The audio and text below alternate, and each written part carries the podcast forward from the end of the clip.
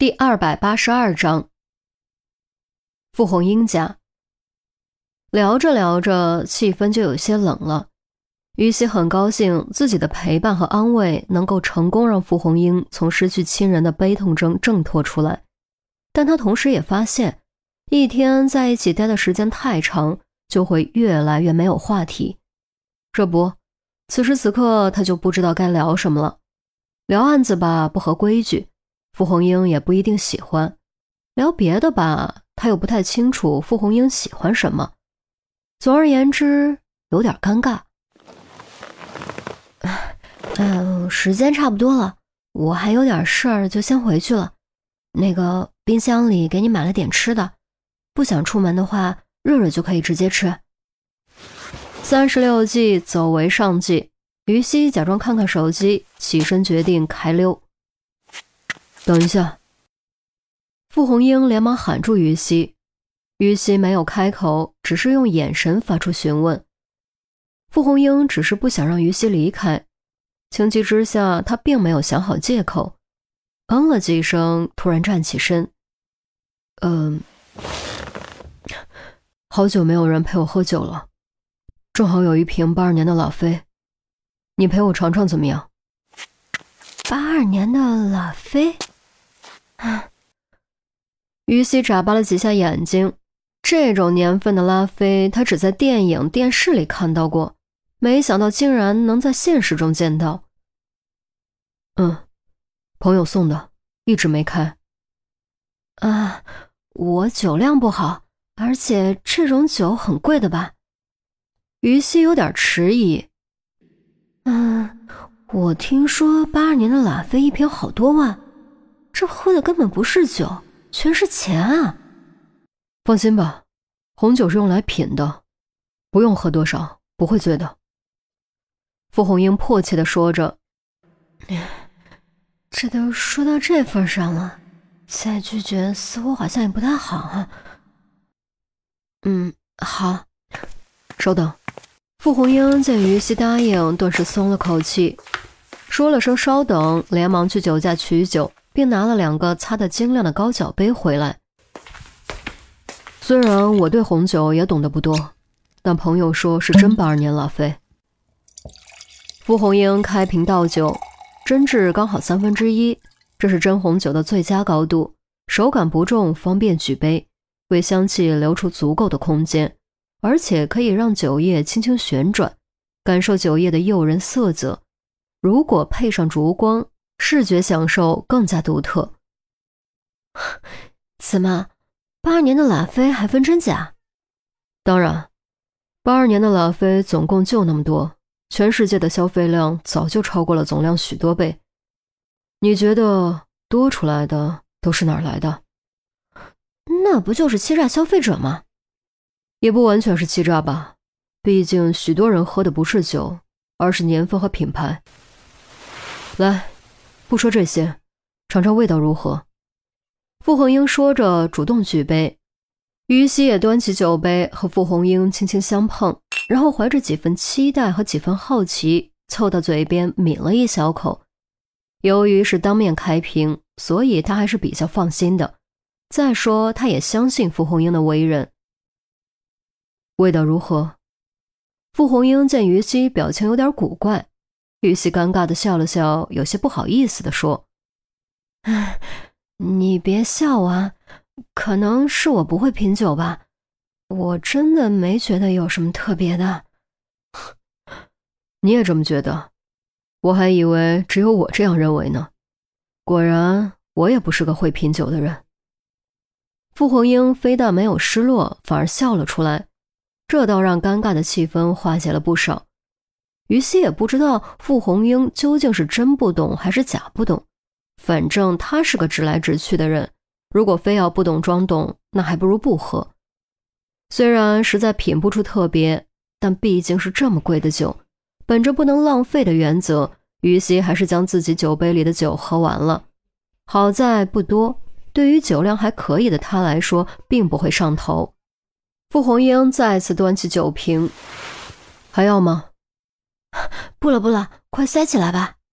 于西连忙摇头。傅红英没有强求，叹了口气：“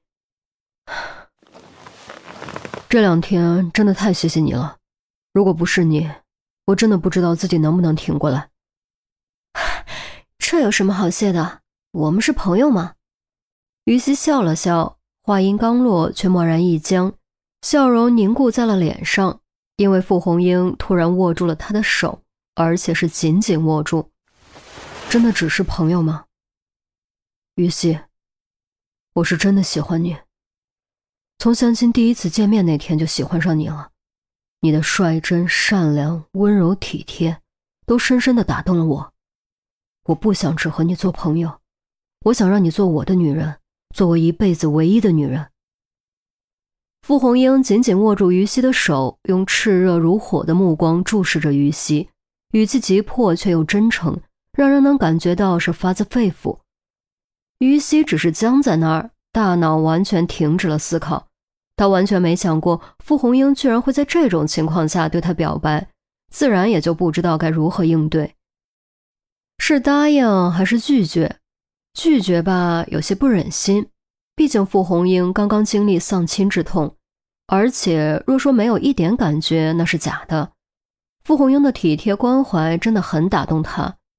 答应吧，总觉得哪里不对劲。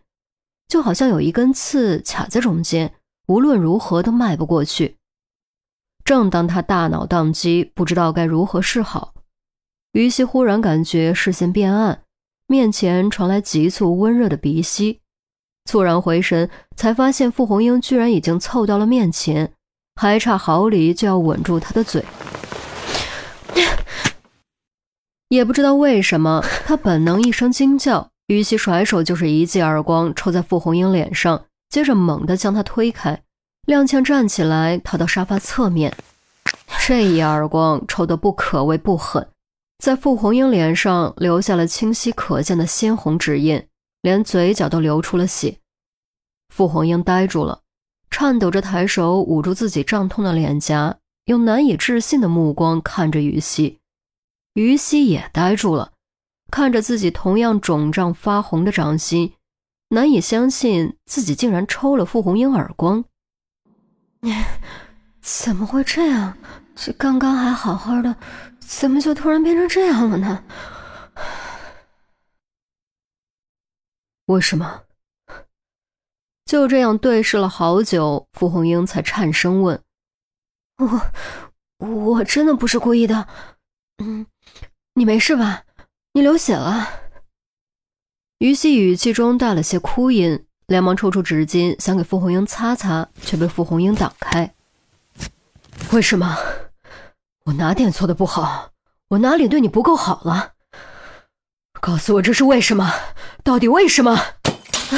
傅红英猛然爆发，用力将桌上的酒杯、酒瓶扫落，噼里啪啦碎得满地都是，酒液也顺着地板四处流淌。可是他却丝毫不顾，又大吼着将其他器皿统统扫落，双眼充血，状若疯狂。于西被吓得猛抖了几下，眼泪终于不受控制掉了下来，攥着纸巾哽咽着说：“ 不，不是的，你很好，我也不知道我到底哪点比不上那个狗屁钟离。”他话未说完就被傅红英打断。傅红英红着眼睛瞪着于西，大声咆哮。于西顿时再也说不出话，甚至不敢直视傅红英的双眼，亦或是不敢直视自己的内心。